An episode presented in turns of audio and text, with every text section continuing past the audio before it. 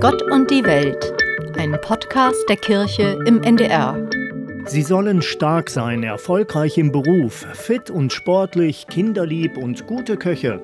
Es gibt Männer, die fühlen sich durch heutige Ansprüche überfordert. Und es gibt Männer, die darunter leiden, dass sie in alten Rollenbildern festhängen und nur schwer über Gefühle wie Unsicherheit, Angst und Trauer reden können. Für sie ist Männertherapeut Björn Süfke da. Aber wenn Männer so ungern über Gefühle reden, müsste er als Männertherapeut nicht arbeitslos sein? Ja, das ist äh, ein berechtigter Hinweis, den Sie da geben. In der Tat äh, scheuen Männer ja noch sehr den Gang zum Therapeuten, zum Psychologen. Ähm, aber da es noch nicht so viele Männerberatungsstellen gibt in Deutschland, äh, können wir uns über Arbeit nicht beklagen. Aber äh, das liegt in der Tat daran, dass wir mehrere Projekte haben, ein großes Einzugsgebiet haben. Ja. Warum wollten Sie Männertherapeut werden? Ich würde sagen, schon als Jugendlicher, als junger Mann habe ich, glaube ich, selber unter diesen Geschlechterstereotypen gelitten. Also eine Affinität zu dem Thema äh, war schon da. Und im Studium, ich habe Psychologie studiert, ähm, hat sich das dann schon rauskristallisiert. Da habe ich eigentlich schon im Studium bei jedem Seminar immer, äh, wenn es Seminar war Essstörung, habe ich das Referat gemacht, Essstörung bei Männern und äh, habe Jungenarbeit gemacht und habe eigentlich nie was anderes gemacht und mich dann direkt nach dem Studium auch in der Männerberatungsstelle vor über 20 Jahren jetzt eingenistet. Das ist mein Lebensthema, äh, kann man sagen. Mir liegen diese ganzen Gender-Themen, auch Thema Vatersein, Thema auf der politischen Ebene, geschlechtergerechte Gesellschaft, das sind so meine Themen. Was waren es damals für Stereotype, unter denen Sie gelitten haben oder die Sie falsch fanden? Naja, eigentlich das ganz Klassische, was uns auch heute noch oder auch den jungen Männern und Jungs heute noch suggeriert wird. Also zum Beispiel dieses absolute Gefühlsverbot. Also was wir ja noch, ich schließe ihn mal ein, als meine Generation äh, ständig gehört haben, ne? ein Junge weint nicht, ein Indianer kennt keinen Schmerz. Das kam mir damals schon irgendwie komisch vor, ohne dass ich das genau einordnen konnte. Aber auch dieser ganze Ach, dieser ganze Hierarchiequatsch, dieses äh, immer den, äh, den Größeren haben zu müssen, sozusagen, der Bessere sein, dieses ganze Konkurrente, dieses nicht auf Augenhöhe irgendwie zu sein mit den Frauen, mit den Mädchen, kam mir irgendwie absurd vor. Äh, diese ganze Geschlechtersegregation, die wir quasi schon haben, die Jungen auf der einen Seite, die Mädchen auf der anderen Seite. Also ich könnte wahrscheinlich eine ganze Sache, eine ganze Menge Sachen nennen, äh, die mir schon damals irgendwie komisch vorkamen, ohne dass ich dem natürlich einen theoretischen Rahmen geben konnte. Das kam dann eher so im Studium und mit der Literatur, mit der ich mich dann beschäftige. Ja, an die Heulsuse kann ich mich auch noch erinnern. Die ganzen homophoben Sprüche, die wir äh, bekommen haben und äh, ja, teilweise auch selber ausgeteilt haben. Wir waren ja nicht nur Opfer sozusagen von diesen Dingen, sondern haben ja auch selber solche Stereotype reproduziert. Also ich zumindest äh, war damals auch nicht besser. Ich habe auch dazu gelernt. Jetzt sagen Sie, Männlichkeit muss neu erfunden werden. Was wollen Sie, fangen wir mal so an, was wollen Sie loswerden? Streng genommen, wenn ich es ganz radikal betrachte, müsste Männlichkeit vielleicht nicht äh, sogar nicht nur neu erfunden werden, sondern im Grunde abgeschafft, also so wie Weiblichkeit auch. Weil Männlichkeit und Weiblichkeit bezeichnet ja nicht das Mannsein oder das Frausein, sondern ist immer eine Konstruktion, ist immer eine Idee, wie etwas zu sein hat und damit an sich ja eigentlich schon ich sage es jetzt mal ganz stumpf, verkehrt oder anti-emanzipatorisch. Und deswegen war der radikale Titel Männer erfindet euch neu äh, im Grunde auch so gemeint, dass jeder einzelne Mann im Grunde seine eigene Männlichkeit äh, ja, gestalten könnte. Und damit, und so schließt das Buch dann auch, äh, wären wir Männlichkeit und Weiblichkeit eigentlich los und es wäre letztlich Menschlichkeit, also der total emanzipierte Status, die völlige Befreiung davon, wie wir als Männer oder als Frauen irgendwie zu sein hätten. Das wäre sozusagen mein Wunsch, mein Ziel, was natürlich in dieser Idealform äh, unrealistisch ist, aber zumindest eine Schritt für Schritt Emanzipation von diesen Anforderungen, die an uns gestellt werden, nur weil wir ein bestimmtes Geschlecht haben. Gibt es gar nichts, was Männer verbindet? Es gibt ganz viel, was Männer verbindet, aber ähm, ich würde eben sagen, also zunächst verbindet uns schlicht die Tatsache, dass wir uns mit diesen ganzen Anforderungen auseinandersetzen müssen. Und das verbindet Sie und mich beispielsweise wahrscheinlich schon enorm. Wir könnten wahrscheinlich, wenn wir bereit wären, uns zu öffnen, abendelang ganz intensiv darüber sprechen, was wir für Erfahrungen da gemacht haben. Und da decken sich unsere Erfahrungen vielleicht auch viel häufiger als ja, die Erfahrungen, die eben Frauen gemacht haben. Also insofern, da gibt es ganz viele Gemeinsamkeiten. Aber ich glaube, es gibt nichts, was Sie und ich machen müssten, was die Frauen oder die non-binären Menschen irgendwie nicht machen müssten und andersrum. Da würde ich wirklich sagen, nennen Sie mir was, worin sollte das begründet sein, dass wir bestimmte Dinge zu tun haben oder zu lassen haben und die Frauen nicht? Also woran ich mich bei mir selber erinnern kann, was ich bei Kindern sehe, auch bei Kindern jetzt außer, aus der Fußballmannschaft, die ich sehe, es gibt schon so ein Bedürfnis, stark zu sein, und man weiß aber, da ist auch ganz schön viel Unsicherheit bei. Das würde ich zum Beispiel sagen. Das verbindet anscheinend Generationen, oder? Und da würde ich eben sagen, und genau das wäre doch schön, wenn die Jungs, bleiben wir mal bei denen, stark sein dürften und unsicher. Und letztlich gilt doch das Gleiche für die Mädchen. Es wäre doch schön, wenn die Mädchen, denen man erlaubt, unsicher zu sein, auch stark sein dürften.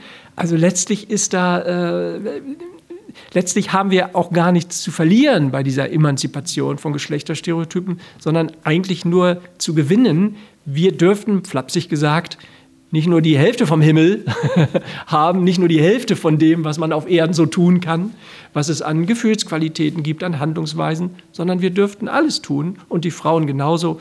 Also äh, ich sehe ehrlich gesagt kein Gegenargument äh, zu dem Prozess von Emanzipation für Frauen und für Männer.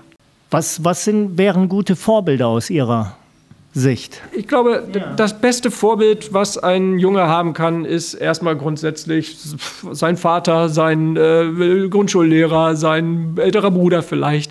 Also es braucht keine Superväter oder, oder äh, tolle Superman-Männer, die alles verkörpern, sondern einfach ganz normale Menschen, Männer aus Fleisch und Blut, die, und das wäre natürlich wirklich schön, die vielleicht sich schon insoweit ein bisschen emanzipiert haben, dass sie in der Lage sind, auch Gefühle zu zeigen den Jungs gegenüber. Weil wenn wir das als erwachsene Männer natürlich nicht tun, dann sprechen wir ja quasi indirekt auch den Jungs ab, dass sie das dürfen. Und das ist natürlich ein gefährlicher Prozess. Da könnte ich jetzt psychologisch lange darüber sprechen, warum das ein Problem ist, den Zugang zu seinen eigenen Gefühlen nicht so zu haben. Ähm, also insofern ein Ideal wäre vielleicht, aber das ist wie gesagt dann auch nichts Männliches, Männliches sondern eben etwas Menschliches. Ein Ideal wäre, ähm, ja, Jungen auch Gefühle von Angst, von Trauer, von Hilflosigkeit, von Scham, Schuld, Freude, Liebe, Fürsorge einfach ganz unmittelbar vorzuleben, so wie man es empfindet. Aber also ich halte überhaupt nichts davon, dass wir beispielsweise Vätern jetzt irgendeine Form von Anleitung geben müssen äh, für ihr Vatersein. Äh, Freitag 18 Uhr weinen. Äh, ganz genau. Also sie sollten einfach sie selbst sein mit ihren Stärken und Schwächen. Auch das äh, gehört ganz normal dazu.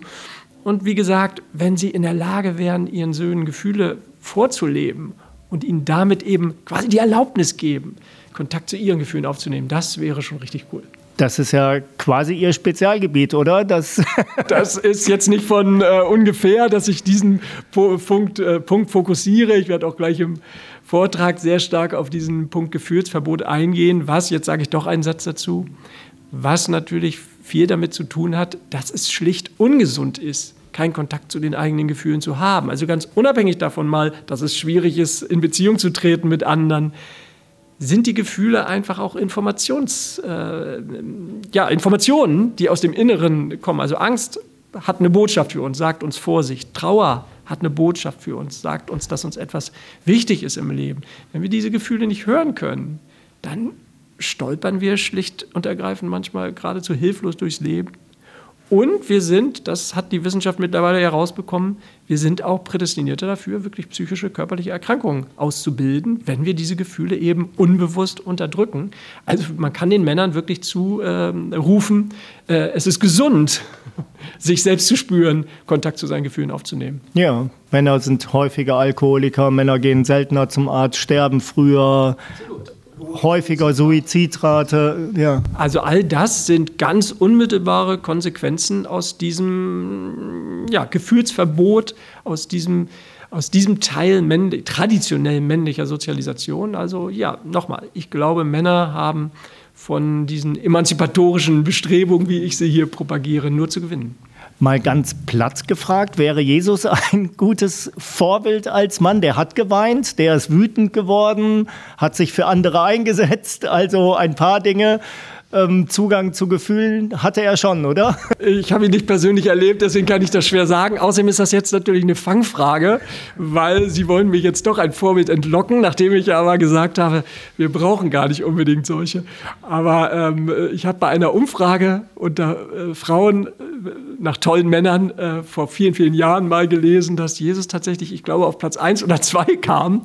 Ich weiß nicht mehr, wer der andere war, Robert Redford oder, äh, äh keine Ahnung, Tom Selleck damals noch.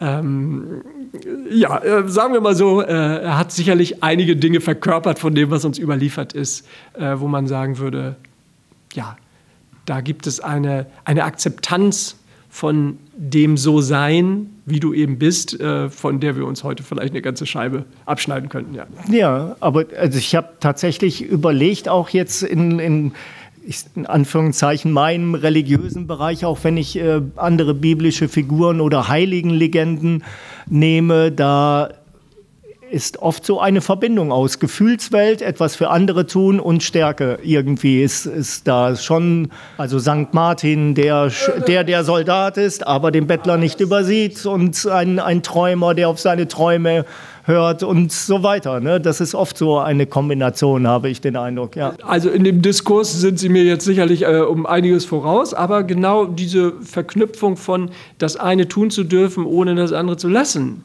Ähm, das wäre ja genau das, worauf ich auch hinaus will. Also, dass wir uns eben nicht beschneiden und das tut eben eine geschlechtliche Sozialisation, egal ob für Männer oder für Frauen, dass wir uns nicht auf das eine beschränken müssen, beschränkt werden, sondern dass wir ähm, ja, unsere ganze menschliche äh, Vielfalt entwickeln dürfen. Und ja, das passt vielleicht jetzt auch als Satz zu dem, was, was, was viele vielleicht mit Jesus verbinden, in der Tat. Sagen Sie, alte Stereotype überwinden. Und wir sind ja aber noch nicht in der neuen Welt. Ist das schwer für Männer, auch für Jungs, die Männer werden? Ein wunderbarer Hinweis. Sie sprechen einen ganz wichtigen Aspekt an, nämlich den, dass wir ja vermutlich in einer äh, historisch einmaligen Situation leben, nämlich eben in der der Veränderung der Geschlechterverhältnisse, die ja zuvor auch nicht äh, über Jahrtausende ganz stringent waren oder ganz gleichbleibend war, gab es ja auch Wellen. Wir hatten schon die Romantik und so weiter, äh, erste Frauenbewegung.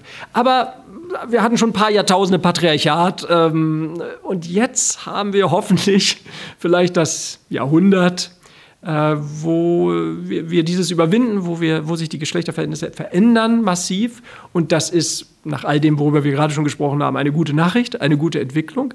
Aber Sie haben völlig recht, es ist natürlich für die Männer heute, gerade für die jüngeren Männer, die in ihrer Geschlechtsidentität vielleicht auch noch auf der Suche sind, ja, wirklich eine Herausforderung, sagen wir es mal ganz, äh, ganz äh, vorsichtig formuliert. Auf der einen Seite werden ihnen eben weiterhin diese alten traditionellen Muster vorgegeben.